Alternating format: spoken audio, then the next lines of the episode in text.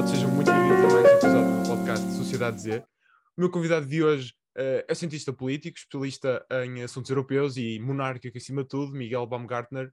Uh, mais uma vez agradeço por ter, por ter aceito uh, o meu convite para, para estar aqui hoje a, a, discutirmos um tema que não é discutido.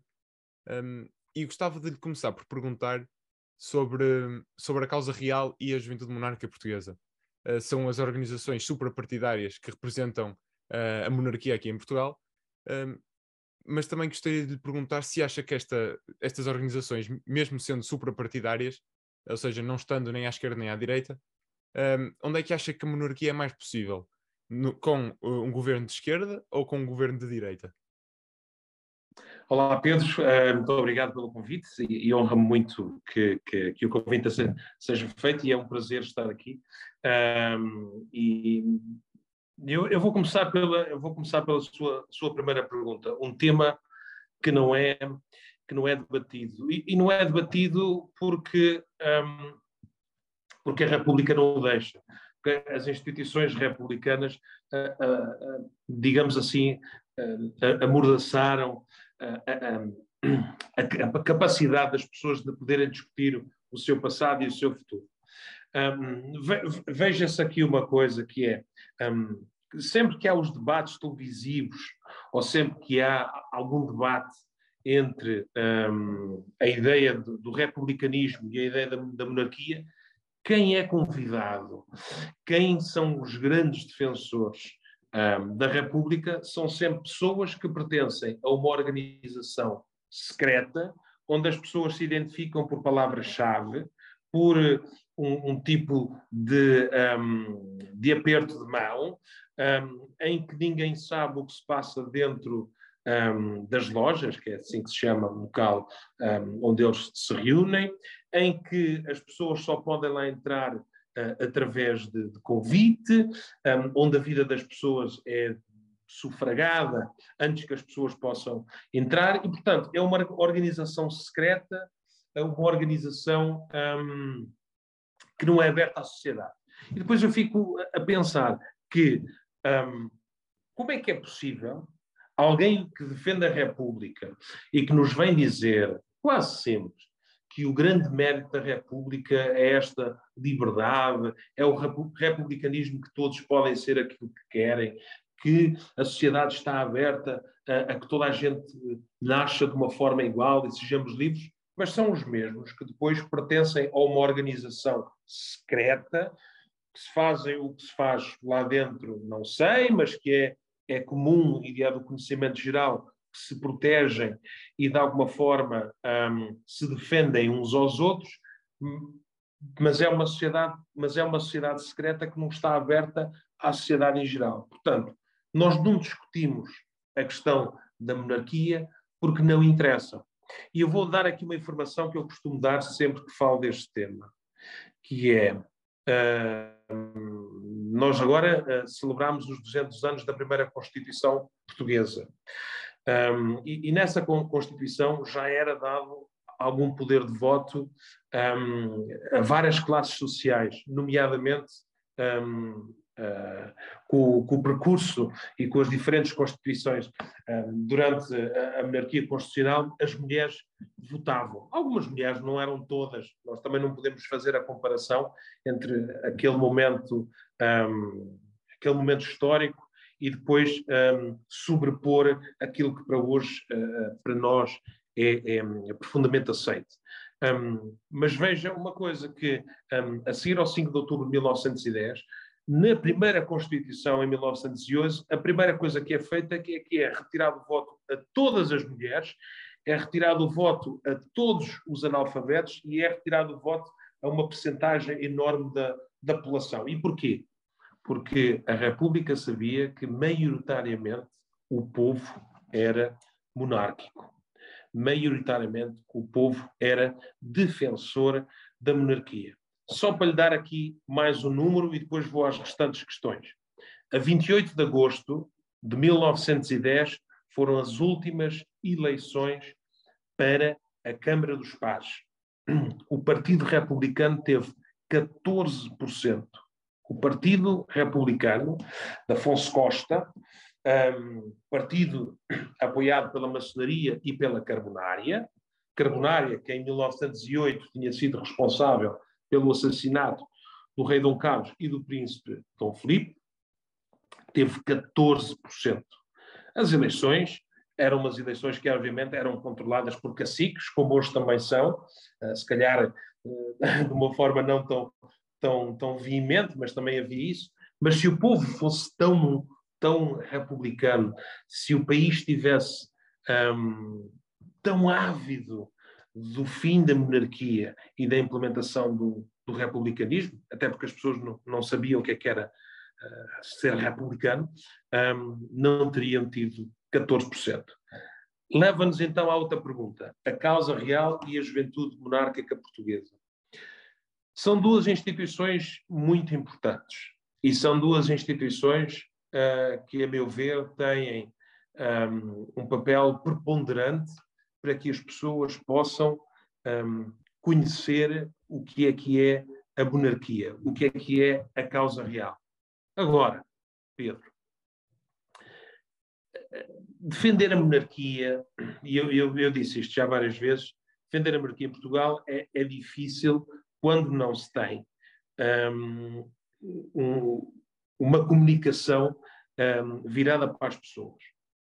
A causa real e a juventude monárquica portuguesa não são partidos políticos, um, têm que ser completamente apartidárias, não são de esquerda nem de direita, estão acima dos partidos e têm que ser transversais à sociedade portuguesa. E, portanto, um, eu sei, porque conheço pessoas que são mais à esquerda e são monárquicos, e conheço pessoas mais à direita que são profundamente republicanos. Agora, o que é importante entender nesta situação? a comunicação, a mensagem monárquica em Portugal tem que ser popular, tem que ser simples e tem que ter uma mensagem de esperança ou uma mensagem que transporte uma ideia para Portugal. E é isso que eu acho que, nomeadamente, a causa real não tem. E eu aqui separo a causa real da casa real. Não estou a falar de Silvão Duarte, nem da sua família, estou a falar da causa real. Eu hoje acho que a causa real está fechada para si, não tem uma comunicação popular. Veja uma coisa, Pedro. Um, a monarquia em Portugal não era uma monarquia um, elitista, como uma monarquia inglesa ou belga, ou mesmo alemã. Era uma, era uma monarquia popular. O, o rei era aclamado, não era curvado o rei, um, o seu poder emanava do povo. Uh, ah, um, o, o, o, senhor Dom Carlos era um rei que gostava de andar, um, gostava de andar no meio das pessoas, gostava de, de, de ir para, para, para, as caçadas, gostava de um bocado, um bocado como hoje, se calhar um bocado hoje como faz o papel um pouco do, do, do, Presidente da República, o professor Marcelo Rebelo de Sousa. Esta facilidade de contactar as pessoas, Pedro. E era isso que o, que o senhor Dom Carlos gostava muito. Gostava de se sentar, gostava de conversar com as pessoas. Um, uh, uh, uh, em, em, Sintra, ia, ia para o meio da vila de Sintra uh, um, e, e, e falava com as pessoas e sentava-se. E, portanto, era próximo e eu acho que a causa monárquica fechou-se muito um, para dentro dela. Fechou-se muito aquilo que o, o arquiteto Gonçalo Ribeiro Teles falava, a monarquia dos brasões. E, e é isso que, que, que, eu acho que afastou muito um, a causa real da, casa, da, da, da causa real das pessoas. Se me faço entender, Pedro. A realidade das pessoas não são os brasões as pessoas respeitam a família real, as pessoas têm imensa concentra, uh, um, imensa, um, imenso respeito pelo seu Dom Duarte e pela sua família, mas depois um, não entendem a mensagem. O que é que há mais para ali? E eu acho que é isso que a causa real tem que fazer. Tem que ter uma mensagem para Portugal. Por exemplo, por exemplo, um, uma das coisas que a monarquia sempre defendeu é, era a união do país, um país como um todo. E, portanto, e se nós estamos a falar num tempo uh, em que um, certos políticos e alguns partidos políticos defendem a regionalização, portanto, a criação de, regi de regiões administrativas diferentes em Portugal, um, talvez fosse importante que a causa real, um, sempre uh, foi defensora, um, não digo a causa em si, mas muitos do, dos seus membros, e o próprio Sr. Dom Duarte, e a, e a própria ideia de, de, de, monarquia é a união de todo o Estado, que a causa real poderia ser defensora do municipalismo e que ela pudesse ser um veículo de esclarecimento à população, um, no sentido de explicar o que é que é o municipalismo, como é que se podem fortalecer os municípios para que os municípios tenham força para depois atenderem às necessidades da população e quais são, do outro lado, os benefícios e os, e, e os, e os menos benefícios que tem a criação da regionalização. E, portanto, esta é só uma ideia. E quando as pessoas virem na causa real uma importância, isto eu estou a falar da população em geral, não estou a falar do mundo pequeno monárquico, Pedro. Estou a falar da população em geral. Quando certo. a população em geral vir na causa real um veículo transmissor de uma ideia de futuro em que, em que tem por base uma monarquia constitucional, talvez as pessoas consigam entender melhor uh, eh, um, o que é que é, ou, ou quais são os benefícios, efetivamente, da monarquia. Em relação à juventude monárquica portuguesa, que eu tive a oportunidade, ainda há pouco tempo, de ser, ser um orador convidado, juntamente com outros, como o Jaime, o Nogueira Pinto, o Dr. Manuel Monteiro, a doutora a, a Teresa ou o Dr. Nuno Pombo. Um, é, é, é uma associação jovem tem uma mensagem jovem e que tem uma mensagem popular. E quando eu digo popular, não é no mau sentido, é, é porque consegue chegar a toda a gente.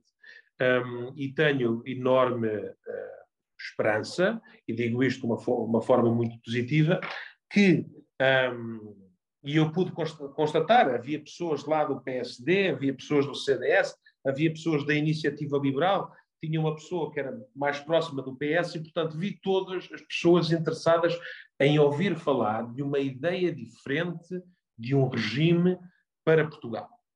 Um, e, portanto, acredito que as novas gerações, mais distantes do 25 de Abril, mais distante daquela ideia de que um, que a monarquia está ligada à ditadura, e, portanto, é, depois também se, se, criam grandes, grandes fantasias, não é, Pedro, um, sobre tudo isto, uh, que as novas gerações, a sua geração e outras gerações, possam efetivamente entender o que é que é o ideal monárquico, entender os 800, os 800 anos de história monárquica em Portugal, que está intrinsecamente ligada com a história de Portugal, e quais seriam os benefícios para Portugal em ter uma, uma efetiva separação de poderes, em ter alguém que nos representasse de uma forma em que nos trouxesse a total independência dos partidos políticos.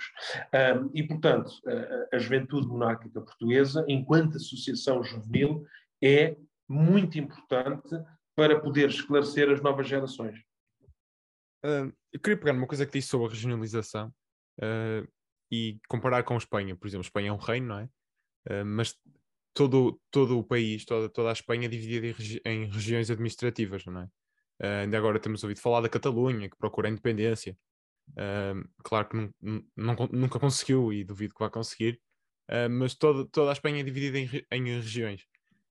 sendo que lá funciona e lá é um reino, de, há, é um reino há, quando, ao mesmo tempo em que nós somos uma democracia, uh, porquê, que, porquê que diz que a regionalização é, um, não vai de acordo com uma monarquia? Aqui em Portugal, pelo menos. Eu, eu, disse que não vai de acordo, eu disse que não vai, a regionalização não vai com este ideário, com o ideário monárquico no sentido da, da união do, do país uno, indivisível. Ah, Portugal tem mais ou menos as mesmas fronteiras desde 1149, 1150, mais ou menos isso, mais ano, menos ano, mais ou menos por aí. Nós nunca tivemos. Portugal não foi, diferentemente de Espanha.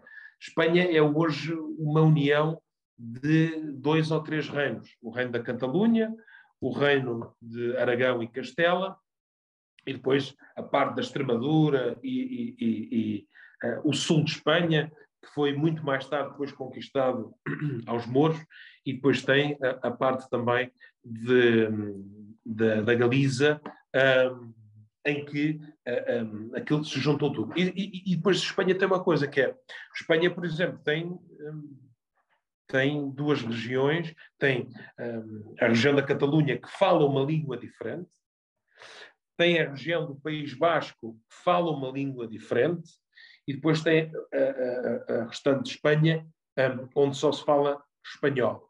Mas mesmo depois no, no norte, uh, aqui a norte de Portugal, na Galiza, também se fala o galego. Portugal não tem isso. Portugal, tirando o mirandês, que é extremamente residual em Trás-os-Montes, em que se calhar conta-se pelos dedos pouco mais de, de meia dúzia de mãos um, as pessoas que falam mirandês, Portugal é um país com a mesma língua, uh, em que nunca, nunca houve divisões regionais, nem nunca existiram um, reinos dentro do, do, do, reino, à exceção do, do, Brasil, naquele período em que foi, em que, que era, foi também elevado a, a reino por Dom João VI, um, e é um país pequeno. E a mim preocupa-me, de sobremaneira, criar divisões no país. Região A, região B, região C, região F, e, portanto, criar esta situação num país pequeno, que nunca foi dividido, nunca foi dividido, um, parece-me a mim que não será positiva. O ideário monárquico é o ideário de, de Portugal na, na, na, sua Portugalidade total, um país que é indivisível, que tem uma só língua, que tem as mesmas fronteiras, um, que tem uma religião, e quando eu digo religião, não é uma religião oficial, nós somos um país cristão onde maioritariamente as pessoas são católicas. Eu respeito as pessoas que não são católicas e que também são, são portuguesas e, portanto, que vivem cá e, e, que, um, e que professam outra religião, mas a maioria é, é, é, católica, da mesma forma que na Arábia Saudita a maioria das pessoas são muçulmanas. E, portanto, um, não sendo a religião oficial, havendo essa, essa divisão da, da religião, mas é um país proeminentemente católico. E, portanto, não me parece a mim uh, uh, que haja nenhum benefício, parece-me completamente ao contrário. Em Espanha é diferente, como eu disse, em Espanha sempre foi a junção de vários reinos um, num rei só. É o mesmo exemplo do, do, Reino Unido, que tem a Escócia, o País de Gales, a Irlanda e uh, a Inglaterra. Não é o mesmo que se passa em Portugal, e acredito que um, que uh, uh, o Mouzinho da Silveira, quando faz a divisão administrativa, quando era, quando era ministro, um, fez no sentido, inclusive, de dar mais poderes aos municípios, para que os municípios pudessem atender melhor as populações onde estão, porque estão mais próximos do que o próprio governo central. Criando aqui uma região administrativa que fica entre o governo central as comissões de coordenação regionais, os governos regionais, o Parlamento Regional, o Presidente do Governo Regional, as câmaras as juntas de freguesia, parece-me a mim que nós estamos a querer criar uma divisão profundamente artificial um, e que não vai beneficiar em absoluto as pessoas. Um, avançando também para, para, para, a religião, que é um tópico que, um, que também uh, Portugal é um Estado laico, não é? Não tem uma religião oficial uh, no, como não é o caso, por exemplo, do, do Reino Unido, que tem uma religião oficial. Uh, mas em Portugal há, de, há, pelo menos um partido na Assembleia da República que é muito vincado à sua religião. Uh, o CDS também o era, mas neste momento o CDS não, está, não tem representação parlamentar. Portanto, estou-me a referir ao Chega, que é muito vincado pelo próprio líder, André Ventura, à sua religião um, e contra tudo aquilo que vai contra, contra os ideais da, da democracia cristã, por assim dizer eu pergunto-lhe se a religião, aliás, pergunto-lhe se numa possível monarquia portuguesa um, instaurada atualmente, se é possível, ou uh, se se quer, aliás, que se mantenha o Estado laico? De, de, digo já de forma perentória que sim. Um, uma das coisas que o, que o, que o chefe da Casa Real, o Duque de Bragança, o Sr. Dom Duarte, sempre defendeu um, e defende é a Portugalidade. E quando eu digo a Portugalidade é no sentido de, um, de, do mundo português, da diáspora portuguesa. O Sr. Dom Duarte, antes da, da, da pandemia, esteve em visita uh, onde mais ninguém do governo português ou Presidente da República, ou, seja quem fosse, alguma vez esteve, que é no interior de, de alguns estados no, no Bangladesh e no sul da Índia, onde existem famílias católicas, católicas, um, com sobrenome português, uh, em que um, têm uma proximidade com Portugal muito grande, e dentro dessas, dessas comunidades de pessoas que também, um, que também se sentem portugueses, porque são, um, são descendentes de, de, de, portugueses, também há alguns hindus e outros muçulmanos. E, e o Sr. Dom Duarte é convidado para ir, um, para estar junto destas comunidades, que têm saudades de Portugal. Timor é, é, é, é, um país católico, também verdadeiramente católico, mas também tem alguma população muçulmana causa da própria, da própria presença da Indonésia durante muitos anos lá. E, portanto, a Indonésia, como sabe, é, é o, é o maior país do mundo, o maior país muçulmano do mundo. E nem por causa disso o Sr. Dom Duarte foi o primeiro defensor da liberdade de Timor-Leste em relação à Indonésia, muito antes daquela loucura toda um, que foi ali o final dos anos 90, nessa situação. O Sr. Dom Duarte é extremamente bem-vindo e respeitado na Guiné-Bissau. A Guiné-Bissau é um país predominantemente muçulmano, todo o norte. Um, em Moçambique também existe uma, uma, área muçulmana muito grande, apesar de ser maioritariamente católico, e em Angola, um, maioritariamente católico ou cristão, ou cristão, porque depois também, tá, também tem uh, em, em Angola, por exemplo, também o, o, a religião protestante ou, ou, evangélica também tem um peso muito grande. E, portanto, o Sr. Dom Duarte não representa, ou a família real, ou a monarquia não representa uma religião. Um, sim, antigamente a religião e o Estado estavam juntos, acho que não faz sentido nenhum. Um, faz sentido na Inglaterra porque a rainha, ou agora o rei Carlos III, é também o chefe da, da Igreja. Certo. Mas aqui não é. Numa monarquia constitucional, numa monarquia constitucional, o Estado é laico.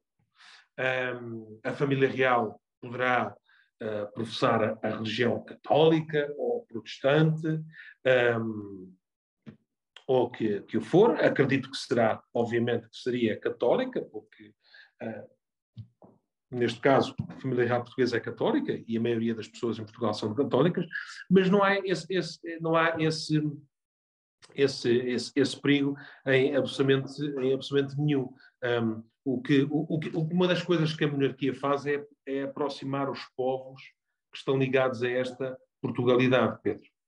Guiné, Angola, São Tomé e Príncipe, Cabo Verde, Moçambique, Goa, Damão, Dio, eh, estes espaços todos onde existe eh, pequeníssimas microcomunidades portuguesas, algumas delas a falarem muito pouco português, mas ainda um, a investirem na presença da, de, de, pessoas que, que, que, podem dar aulas em português.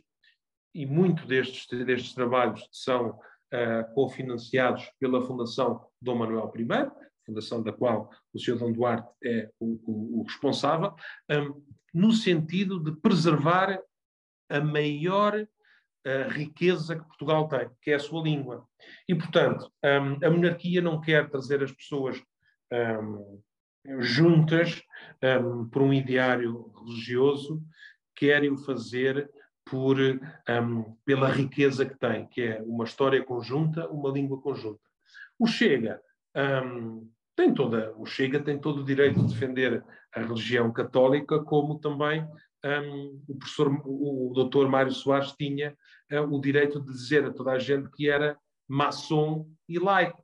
E, portanto, um, não vejo problema um, e acredito que a maior parte das pessoas que fala sobre a questão católica do Chega ou falavam já também da democracia cristã no CDS são fé diversos e são formas de, de alguma forma, criar um, um ruído para que depois um, se possa criar ali um problema, como se, um, como se ser católico fosse uh, sinónimo negativo de alguma coisa que politicamente um, pudesse prejudicar uh, o país. Um, lá está, eu levanto muito mais um, o sobrolho, digamos assim, e, e, e, faço, deixo algumas, algum, alguns pontos de interrogação nestas tais sociedades secretas, ditas laicas, onde as pessoas que lá estão nós não conhecemos, não sabemos ao certo o que é que fazem, o que é que discutem. Sei que muitos deles estão ligados são deputados, são membros de governos, são, são ministros, um, são empresários e, portanto, um, nós temos sabido depois é dos escândalos um, de, de, de, corrupção e outros que, que, proliferam por essas associações ditas laicas. Portanto, a monarquia e a restauração da monarquia em Portugal não vai trazer a religião oficial do Estado português. A família real terá a sua religião, que acredito seja a católica, mas o Estado continuará, o Estado português continuará a ser laico e continuará a, a receber uh, de braços abertos o, todos esses membros da nossa Portugalidade espalhados pelo mundo que não professem a mesma religião, mas professam a mesma língua. Uh, só uma parte, quando eu, quando eu referi ao Chega da religião, não foi de uma tentativa de criticar nem de menosprezar a religião católica de todo. Uh, não, não, não, mas eu não entendi isso, eu não entendi isso, mas eu, eu aproveitei para aproveitei para criticar, não o Pedro, o Pedro não, não nada, nada disso, aproveitei aqui para criticar a quem, quem ataca um, ou atacou durante muito tempo o CDS porque era um partido democrata cristão, uh, e eu já nem vou discutir que foram os partidos democrata cristãos que depois da Segunda Guerra Mundial fizeram toda a recuperação das economias e, e o Estado Social na Europa, um, o que eu vejo é que se ataca, um, se ataca uma, uma, certa faixa política da nossa sociedade eh, eh, por aquilo em que se acredita. E, portanto, se o doutor, se o doutor André Ventura é católico, praticante, um, e, e, a religião é algo importante para ele, eu acho que deve ser responsável, responsabilizado da mesma forma que a, a, a Joana Mortágua diz que é laica e que é contra as religiões e que não acredita nas religiões e, portanto, vivemos num país democrático, devemos apoiar, um, aceitar, digo eu, um, a opinião de, de, de, cada um. Portanto, não entendi isso como uma crítica, mas aproveitei para, para dizer aquilo que, que acho que é, que é importante e que hoje na sociedade se é atacado muito por ser católico, um, quando se calhar mais de 80% ou 85% do, do, dos portugueses são católicos, em que as pessoas vão à missa, em que um, a Igreja Católica, uh, com todos os seus erros e defeitos, mas tem uh, também uh, espalhadas pelo país inteiro centros de dia, de apoio aos idosos, creches, um, uma quantidade de, de associações ligadas à Igreja Católica que fazem muito uh, pelas pessoas, uh, nomeadamente nesta, nesta parte mais de assistência social, muitas vezes, muitas vezes, um, uh, fazendo o papel um, que o Estado não faz. Muitas vezes onde o Estado não chega nesta, nesta área mais social, a Igreja Católica está lá representada. Uh, eu falei da religião porque tenho duas perguntas, uma relacionada com a monarquia e outra relacionada com os partidos de extrema-direita. Uh, uhum. Dom Duarte é caracterizado, pelo menos quando se fala uh, em assuntos políticos, ele recusa-se várias vezes a falar em, em, assuntos políticos porque diz que um rei uh, não, não o deve fazer, o que é totalmente compreensível, sendo que no Reino Unido também é assim, e qualquer monarquia constitucional atualmente funciona dessa maneira. Mas há um tema que ele toca sempre, que é, e daí eu ter falado na religião, que é o aborto. Uh, cada vez que ouço o Dom Duarte falar em alguma entrevista, refere sempre ao aborto como, como, é, como ele é contra o aborto. Uh, e muitas das razões para muitas das razões que, que, os partidos de direita, normalmente, que são eles que são contra o aborto, apresentam, são razões uh, relacionadas com a religião e daí, ter, e daí eu ter feito aquela, aquele parênteses da religião. Uh, portanto, eu pergunto-lhe, tendo, tendo o chefe da Casa Real tão marcadamente, ser tão marcadamente contra o aborto, um, utilizando argumentos uh, religiosos, um, não acha que a religião, muitas das vezes, ou em algumas das vezes, também podemos falar aqui do caso da eutanásia, mas aí uh, também eu não sou completamente a favor, uh, não acha que nestes casos a religião um, intromete-se na política diária? Sim, um, sim, uh, intromete-se e, e, e vai-se intrometer sempre. Mas eu eu faço daqui um paralelo muito interessante. O atual Presidente da República, o atual Presidente da República, que é católico, certo. católico praticante, sim, sim.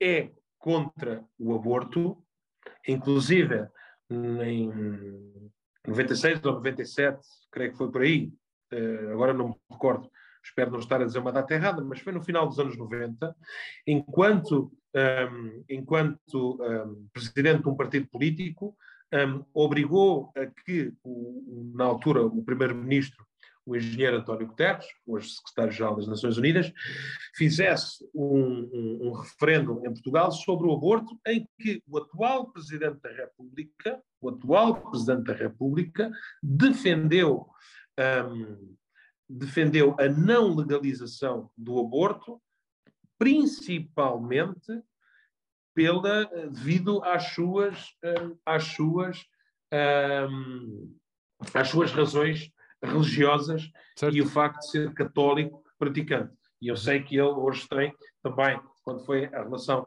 do aborto, um, ele vetou a primeira vez e depois a segunda vez já não. Ou de eutanásia, ou de eutanásia, que votou duas vezes ou três, já não me lembro. Isso, exato. Uh, e portanto, a, a, gente sabe isso. Um, portanto, este paralelo existe sempre. Um, e efetivamente, hoje, nós não temos uma monarquia e o Sr. Dom Duarte é um cidadão uh, comum, tem responsabilidades históricas, uh, que, creio que as tem um, representado um, bem, um, mas de forma alguma lhe ficou cortado esta possibilidade de, de, ter esta opinião relativamente ao aborto, em que ele é frontalmente contra, é frontalmente contra o aborto nos termos em que a lei agora apresenta. O Sr. Dom Duarte não é contra o aborto se houver má formação do feto, se houver violação, se houver perigo de vida da mãe. Não. O Sr. Dom Duarte é contra o aborto, nesta lei que se criou numa total liberdade e um bocado esta ideia de que um, o aborto passou quase a ser como se fosse a pílula do dia seguinte. Eu digo isto, e sei que vou ser criticado quando, quando os seus um, ouvintes um, ouvirem isto, mas, mas tem esta situação. Fazer um aborto é uma coisa que deve ser das coisas mais difíceis, mais difíceis para uma mulher. Um, e, e, e, deve, efetivamente, em termos psicológicos, deve eh, acarretar um, cicatrizes que, se calhar, ficam para, para, para uma vida. Não sei, eh, não, não, posso, não posso afirmar mais porque não passei por isso. Agora, um, eu preferia uma lei, e eu acredito que o Sr. Dom Duarte esteja na mesma bitola, preferia uma lei tivesse uma proteção social à mulher muito mais forte, no sentido, inclusive, de lhe dar uma educação sexual, sexual, mas uma educação sexual que não é esta educação de género nas escolas. É uma educação sexual para a mulher e para o homem, que falasse de assuntos importantes como a utilização de, de, proteção e outras, e outras situações.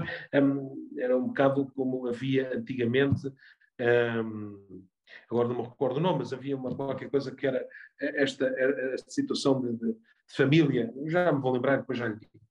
Um, e, portanto, um, este é um ponto que eu acho que os católicos têm. E o Sr. Dom Duarte é católico, como o atual Presidente da República também é católico e é frontalmente contra o aborto, frontalmente contra uh, a eutanásia. Um, minha segunda pergunta também sobre a religião é: um, normalmente uh, há vários católicos no Partido Social Democrata, uh, no Partido Socialista também imagino que haja, mas não, não são vincadamente assumidos. Uh, mas no Partido Social Democrata, sim. Um, e faço esta pergunta porquê? Porque a, religião, normalmente, quando se ouve alguém falar, a religião ou é contra o aborto, ou contra a eutanásia, ou, um, ou co contra qualquer, qualquer, qualquer tipo de lei e apresenta argumentos religiosos, uh, normalmente são vincados à extrema-direita e por isso é que são tão criticados. Um, depois, quando alguém diz, diz que é católico, é logo criticado por pertencer a uma extrema-direita, possivelmente. Uh, coisa que no Partido Social Democrata isso não acontece. O Partido Social Democrata agrega desde o centro ao centro-direita e um bocado da direita conservadora, se calhar, sendo que agora o CDS, uh, eh, os votos presumo que tenham ido para, para o PSD e não para o Chega, quero acreditar que sim. Um, e uh, neste, no PSD isto não acontece, quando, por exemplo, na eutanásia, vários deputados do PSD votaram contra a eutanásia com argumentos religiosos, uh, outros não, mas muitos com argumentos religiosos. Uh, acha que a, a, um, criticarem tanto os católicos ou a religião em si, seja, seja ela qual for, uh, está muito vincada à existência de partidos de extrema-direita?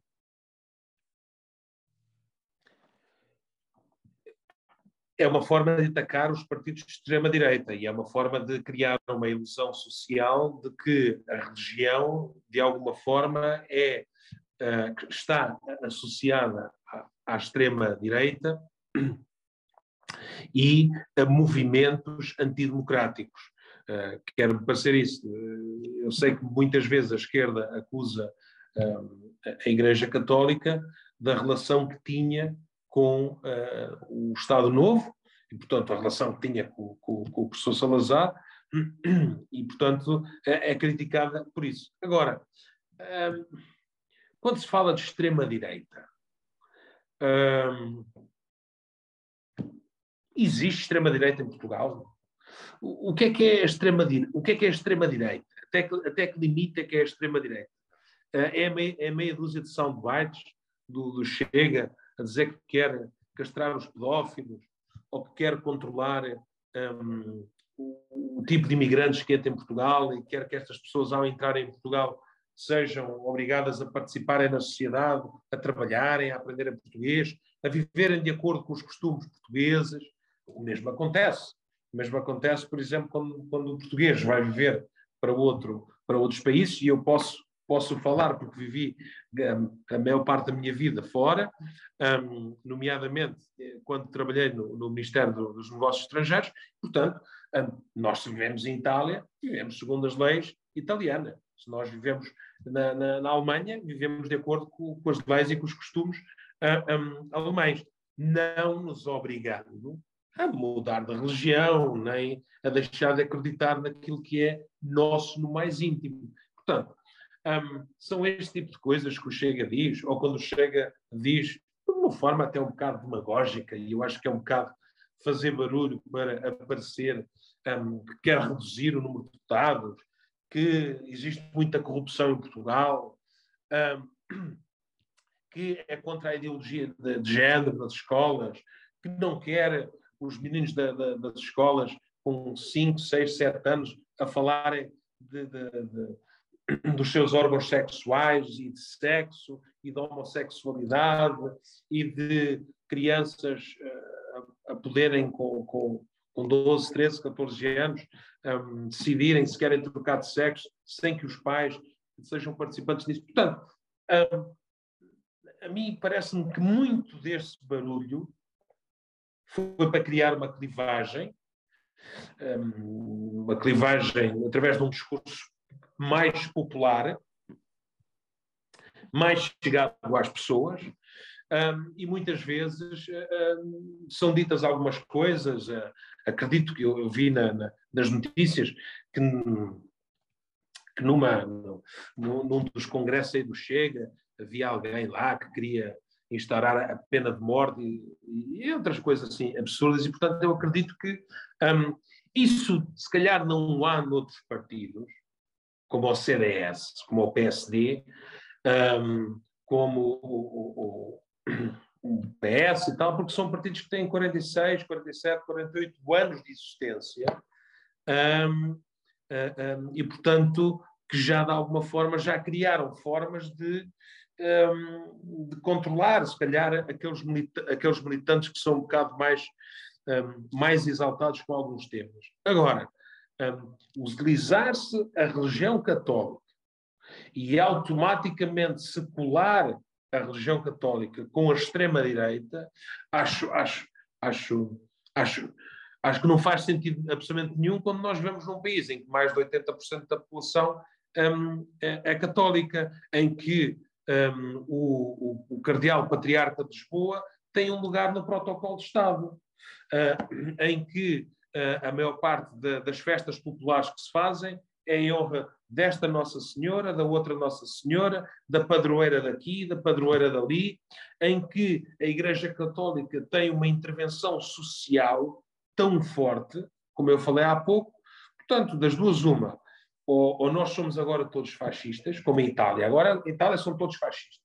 As pessoas votam de uma forma democrática e elegem um partido que se apresentou às eleições de uma forma democrática.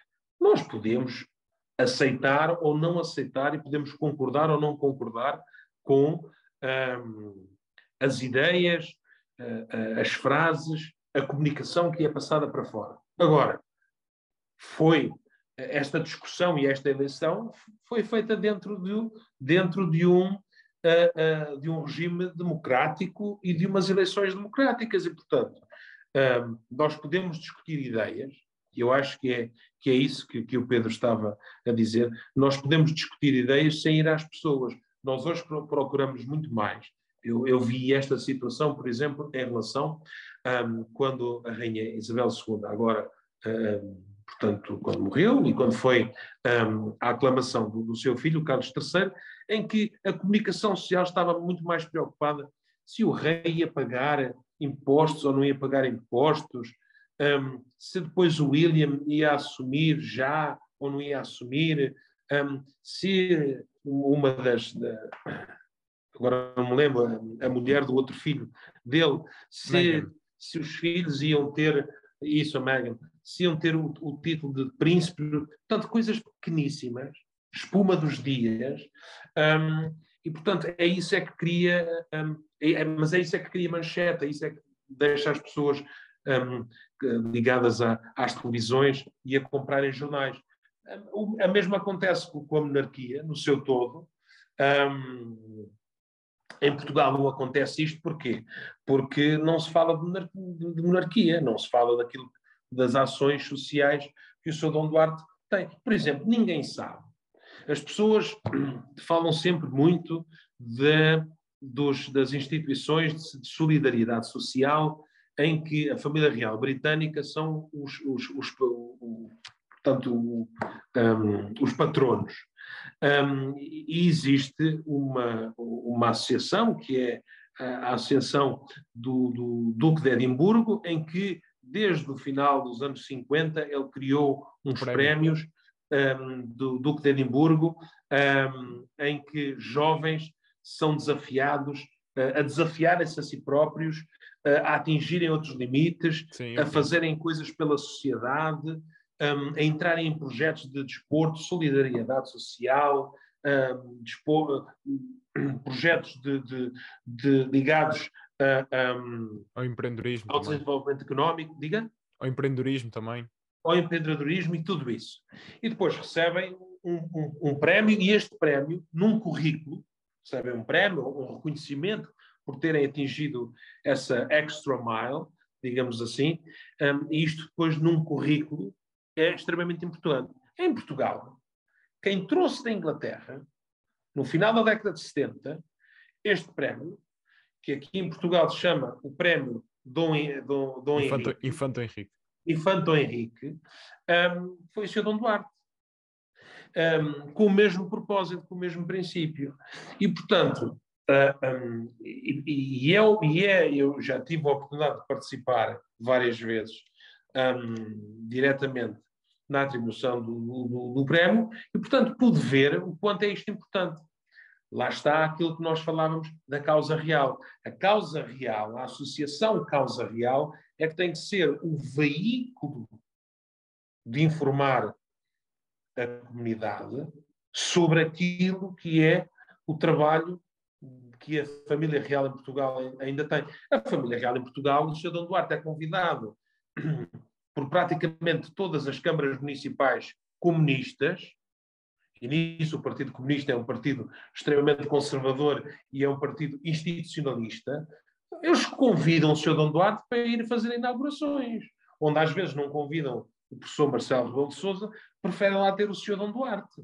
Os presidentes de Câmara convidam e o Sr. E o Sr. Dom Duarte vai inaugurar isto, inaugurar aquilo, está, está presente uh, ah, um, onde, onde, onde é chamado, sem nunca, sem nunca dizer que não por esta cor política ou pela outra. Portanto, é esta liberdade, é esta liberdade que alguém que está acima dos partidos, que não deve favores ao partido A ou B, que não chegou àquele cargo devido a jogadas e a negócios políticos, que não andou na televisão durante 10 anos a vender uma, a vender uma ideia de si próprio, que depois um, foi isso que o levou a que as pessoas o reconhecessem quando foi, quando, quando foi candidato. Estando tudo isto de fora, e a pessoa que, digamos assim, é a nossa maior referência uh, em tudo, está acima destas situações, tem um, um poder uh, e uma liberdade que os políticos hoje não oferecem. Não é? Que os políticos hoje, hoje não oferecem. Portanto, todos estes projetos, to, to, todas estas informações que a, que a sociedade não sabe, as pessoas não sabem, as pessoas, por exemplo, eu, eu, eu sou completo, Pedro, eu sou completamente contra o Sr. Dom Duarte ir àqueles programas da tarde, como já foi uma ou duas vezes. Porque acho que aquilo não, aquilo não, não, não agrega nada. Com o tipo de perguntas que lhe fazem. Só lhe falta perguntarem o que é que o senhor come. Ah, o senhor bebe café numa taça de ouro? Ou, ou o, senhor, um, o senhor, em vez de caminhar, flutua? Está a ver? estas perguntas que não agregam valor absolutamente nenhum. E, portanto, se eu fosse o senhor Dom Duarte, e se fosse aceitarem um programa deste, eu queria perguntas que pudessem esclarecer a sociedade de temas importantes. É? E, portanto, acho que passa, acho que passa mesmo muito por aí a, a, a intervenção do, do, do, do cidadão Duarte. Um, uh, agora estamos a abrir, uh, agora está a abrir a um, alteração constitucional, revisão constitucional um, da Constituição da República Portuguesa e pergunto-lhe, se, sendo que vai abrir agora a remodelação da Constituição para as reformas várias que o governo quer fazer, por exemplo, a reforma eleitoral, a regionalização também, uh, entre outras, um, a Constituição proíbe uh, uma mudança de governo que não seja a República. Uh, não é possível, no, não sei qual é o artigo de cor, mas sei que ele existe, um, que proíbe que a mudança... Existe uma, existe, existe uma, existe uma cláusula Petra que uh, eu não tenho agora de cor, é o artigo 200 e alguma coisa, não, agora não sei de cor, mas que diz que, um, na minha opinião, na minha opinião, mas eu não sou constitucionalista, longe disso, na minha opinião, é, mal interpretado. Diz que é a forma republicana de governo. A, forma, a forma republicana de governo, e esta questão da república vai à questão do voto, não é? Sim. Que os governos têm que ser eleitos e que têm que ter um, um, um digamos assim, um, um, mandato que não seja ad eterno, mas que seja fixado por quatro anos ou cinco. Portanto, tudo isso. Tudo isso acontece numa monarquia, um, numa monarquia constitucional. Em Portugal, em...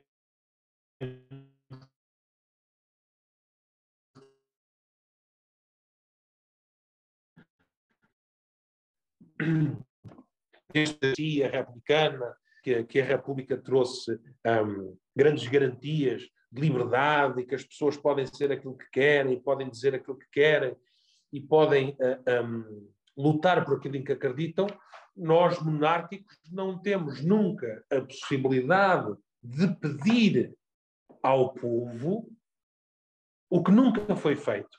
Veja-se que a veja-se que a República nunca foi referendada. Um, não, nunca foi uh, um, referendada. Nós nunca tivemos uma pergunta assim aos portugueses. E é isso que nós não continuamos a não poder fazer, Pedro, porque a Constituição não permite.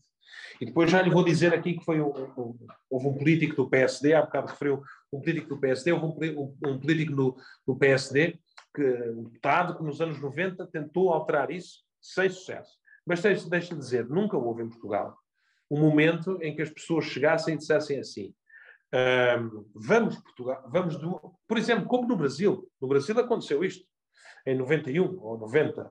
Um, existiu esta pergunta um, quando foi o, o final da, da ditadura uh, no Brasil. Houve um publicito, como eles chamam lá, publicito, uh, e não referendo, em que a pessoa votava que queria continuar numa república ou voltar a uma monarquia. Aqui a lei não nos permite que nós façamos a interpretação, digo melhor, a interpretação ao que está na Constituição, dizem os republicanos que não permite essa auscultação pública. Ou seja, Pedro, eu dizem-me a mim que eu vivo numa democracia, mas depois eu não posso perguntar aos portugueses, posso perguntar se eles são a favor ou contra o aborto, posso perguntar se eles são a favor ou contra a eutanásia, posso perguntar se eles são a favor ou contra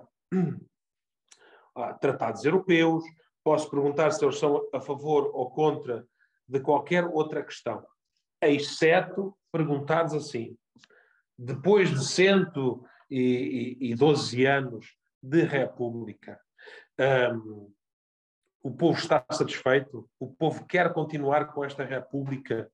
Um, ou gostariam de ver instaurada uma monarquia constitucional ao estilo da belga, da, da, da, da, Sueca, da Dinamarca, da Espanha, ou o que fosse. Não existe essa possibilidade. Portanto, não, eh, os monárquicos estão cerceados e os portugueses, em geral, o povo português, está cerceado de dizer se concorda com este regime que foi imposto pela força das armas, num golpe militar, num golpe de Estado, portanto, completamente, uh, um, completamente um, uh, antidemocrático, uh, e, portanto, nós vamos fazer nós vamos fazer uma revisão constitucional nos próximos anos, mas duvido, duvido um, que haja que, que, que, isso, que isso mude. Para isso teria que haver muito, muito boa vontade.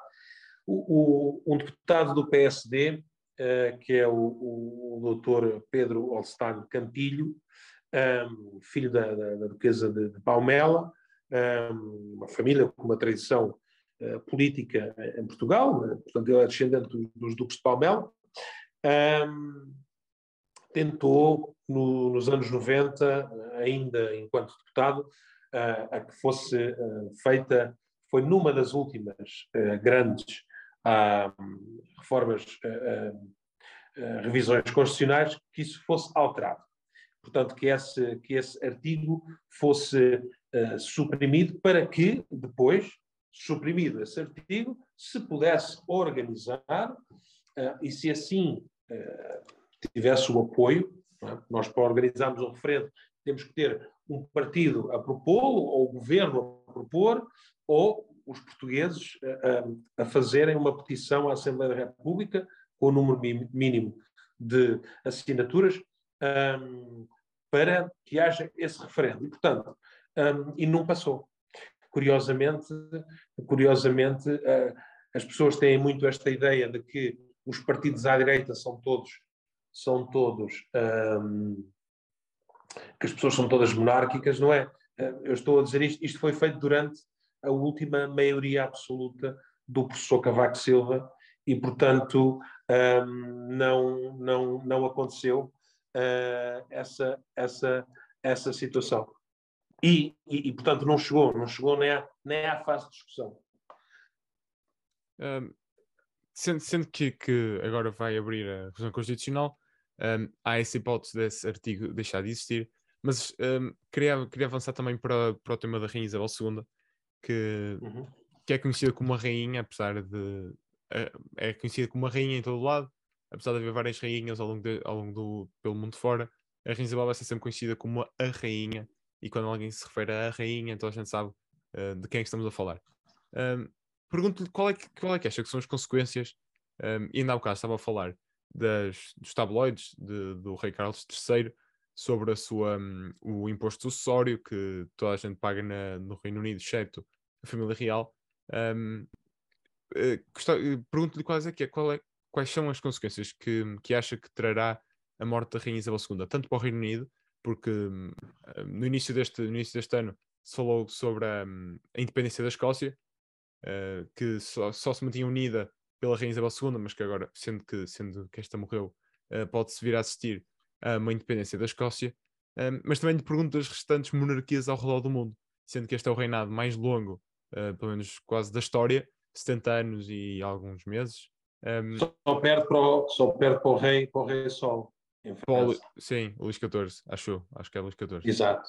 Um, portanto, pergunto quais são, quais são as consequências, uh, tanto para o Reino Unido enquanto reino, o, enquanto unido neste caso, um, e para a Commonwealth já agora.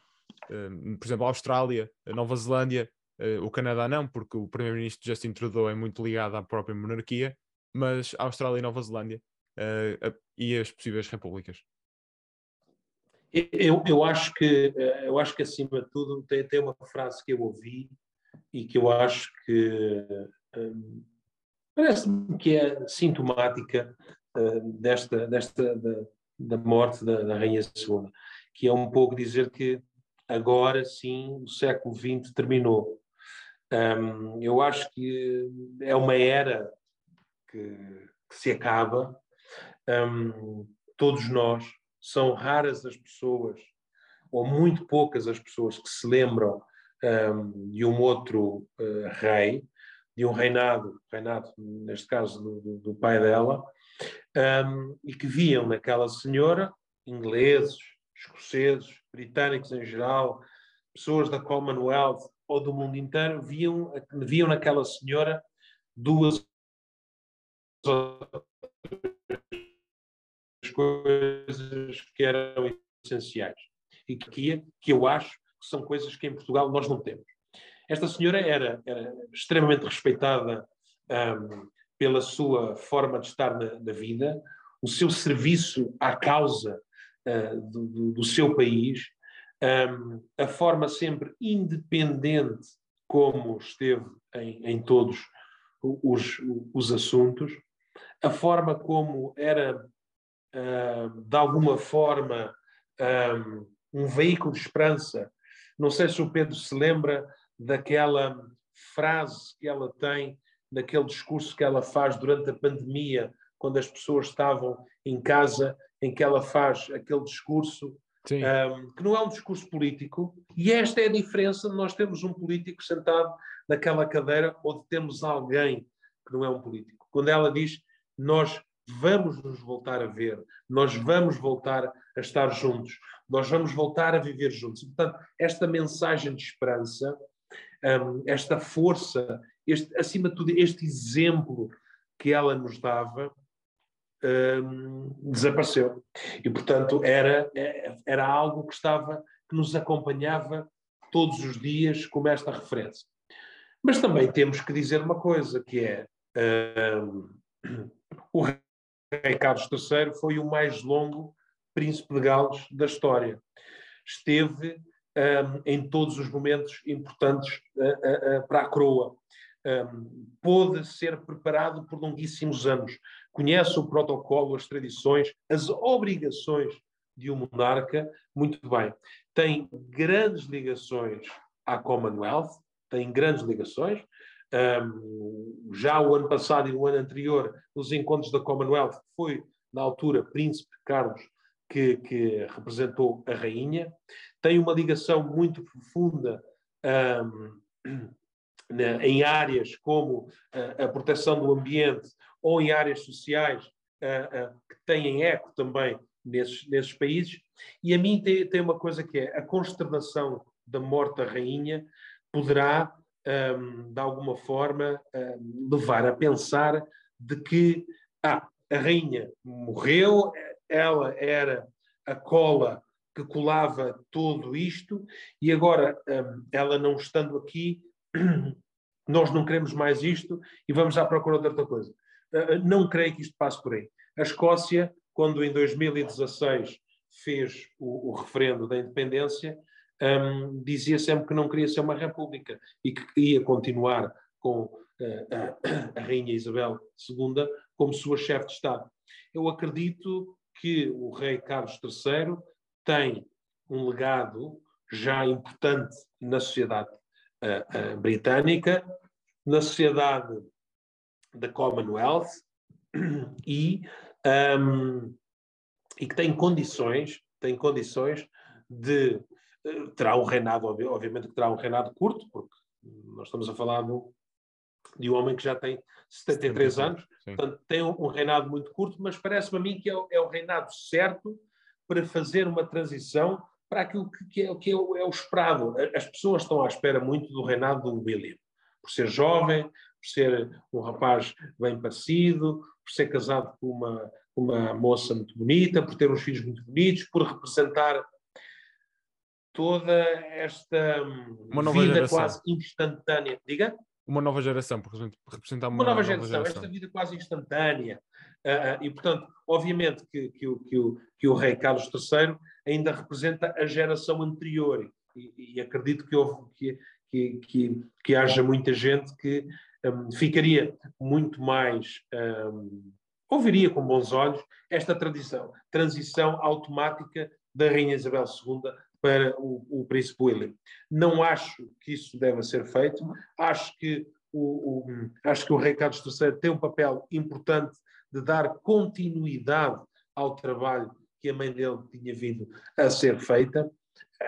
O problema da Escócia ser independente é um problema político, essencialmente político e económico, que deriva sobre um, coisas como um, o, o, interior da Escócia, chamada Highlands, são extremamente pobres, onde não há trabalho para as novas gerações, onde não há desenvolvimento, e depois as cidades como Glasgow, Edimburgo e outras grandes cidades uh, têm grandes dificuldades de oferta de emprego um, para isso. E, portanto, um, uma das coisas que tem acontecido muito com os nacionalistas escoceses é um, não quererem debater estes problemas reais e, portanto, se uh, escudarem na, na questão do, da independência como um, uma forma de desviar a atenção dos problemas reais.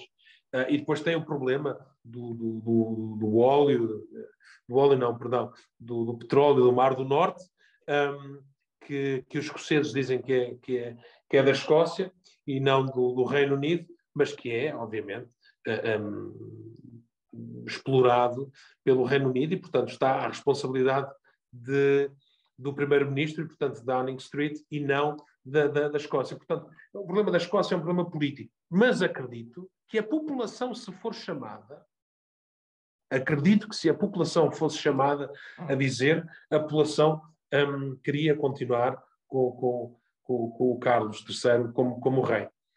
Qual é, uh, um, qual é uh, para o resto das monarquias, qual é um, a causa, ou, ou, ou, eu, eu, eu, prefiro dizer a mensagem.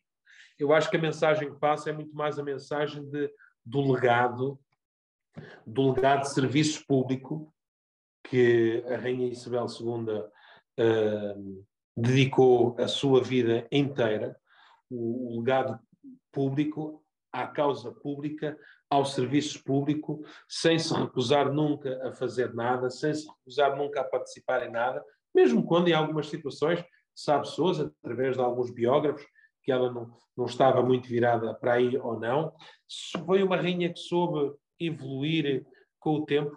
Quem, quem não se lembra dela fazer aquele sketch para as Olimpíadas no Reino Unido com o James Bond, em que depois Saltou supostamente do, do avião.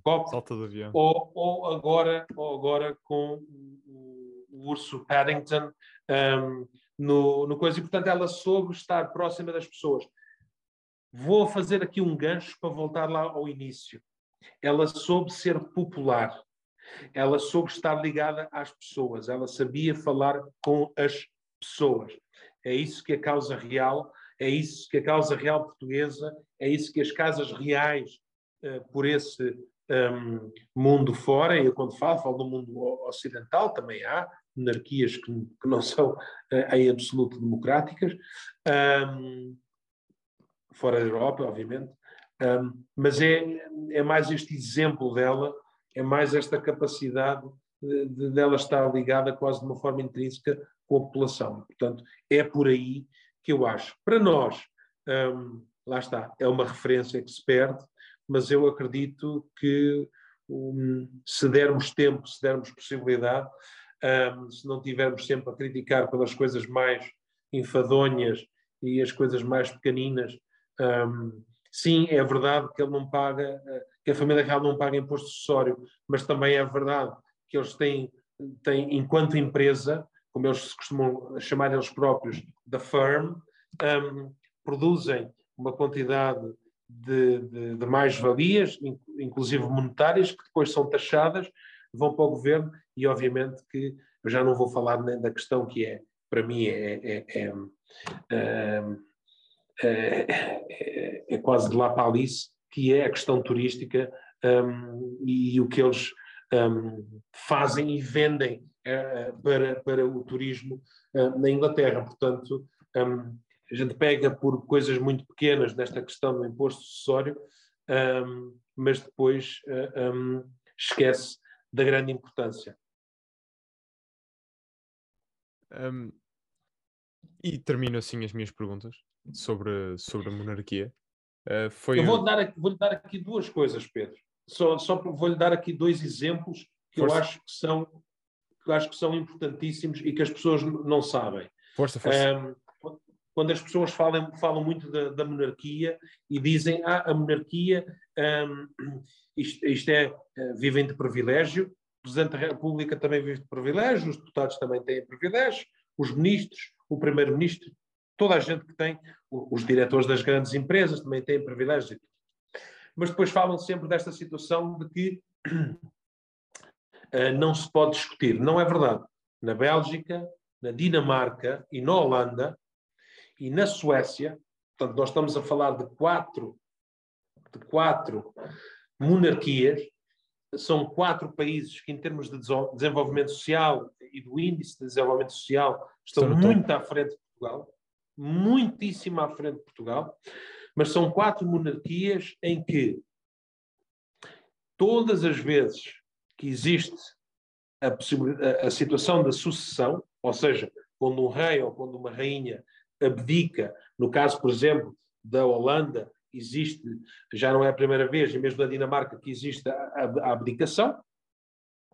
Não é esse o conceito, por exemplo, quer da Suécia, quer mesmo na, perdão, na, na Inglaterra, mas quer seja no momento de morte de um monarca para a sucessão do outro, ou quando o monarca um, faz, uh, portanto, uh, deixa, deixa, deixa de querer ser, ser, ser o rei uh, e abdica em favor da sua filha ou do seu filho,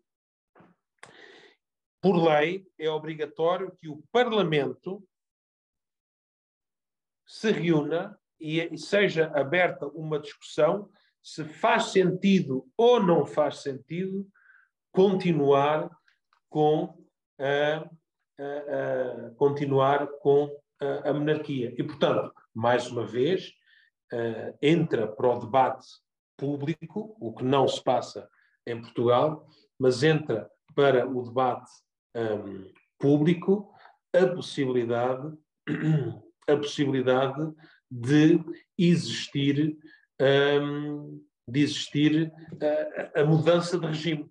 E discutido no Parlamento, discutido no, naqueles que são os representantes do povo, eleitos para isso. E, portanto, são uh, aqui um, uma situação importante. Outra coisa que eu também quero referir e que também acho, uh, acho engraçado referir, e nunca ninguém refere, uh, dizem sempre que a monarquia é uma instituição de privilégios e que não existe a, a, a equidade como a república e tal. Não me lembro de uma, não me lembro de uma mulher um, primeira-ministra em Portugal, além da, da engenheira Maria de Lourdes Pintacelo, que foi primeira-ministra também durante pouco mais de, de, de, de, alguns meses. Não me lembro de nenhuma presidente da República Portuguesa, mas sei que na Bélgica, na Dinamarca, na Holanda, na Suécia, uh, em Espanha, as próximas rainhas uh, serão todas mulheres. E, portanto, uh, esses países terão como sua chefe de Estado uh, mulheres jovens, da nova geração, da sua geração, Pedro, um, com uma mentalidade aberta, um, treinadas e, e, versadas naquilo que é o novo pensamento, pensamento mais jovem e tudo, e portanto uh, é esta, esta, um, esta lufada de ar fresco, é esta, é, é esta mudança de geração, mas feita é uma mudança de pensamento e uma mudança de geração, Pedro, mas feita de uma forma continuada, sem, sem, sem uh, uh, um, políticos e negociatas e de grandes discussões uh, sobre nada, que permite que estes países façam as suas transições de uma forma um, tranquila, um, naquilo que é a representação do país enquanto nação, enquanto Estado. Um, e, que, e, que, dá uma estabilidade às pessoas, mas também dá uma, uma estabilidade às instituições. Veja que, por exemplo, em Portugal, um, o atual presidente da Assembleia da República já praticamente se declarou candidato às próximas eleições presidenciais, que acontecem daqui a sensivelmente quatro anos, um, e usa o seu lugar hoje na Assembleia da República para fazer a campanha. Portanto, uh, quando as pessoas olham para a monarquia, têm que olhar a monarquia com dois pontos muito importantes, que é um, continuidade de uma forma sustentada e equilibrada e, efetivamente, dar uh, independência, mas também segurança e credibilidade às próprias instituições. Um, mas, como disse o Pedro, e muito bem, no princípio desta nossa conversa, que eu, que eu gostei muito, um, é um tema que não se discute e, como não se discute, as pessoas não, não são informadas sobre ele. Uh, sim, foi, foi nesse intuito e também uh, da morte da rainha ser algo tão, um, tão grande na sua própria pessoa. eu não me lembro de. Também nasci em 2004, portanto já, ela já estava há muitos anos no trono Uh, nunca me lembrei de outra, nunca, nunca tive memória de outro, outro rei, de outro monarca, a não ser ela, por questões óbvias. Um, e é um tema que não se escuta aqui em Portugal, não, não se vê falar muito. Uh, mesmo sobre as monarquias exteriores, só se fala quando há um casamento ou alguém morre, como foi agora o caso, uh, ou um batizado, algo que junte os monarcas da Europa. Um, e achei que devia ser um tema debatido, ou pelo menos conversado. Um, e daí achar importante, também já tive aqui o presidente da Juventude Monárquica Portuguesa, o Sebastião Sá Marques, uh, também para discutirmos onde é que a juventude entra aqui na monarquia.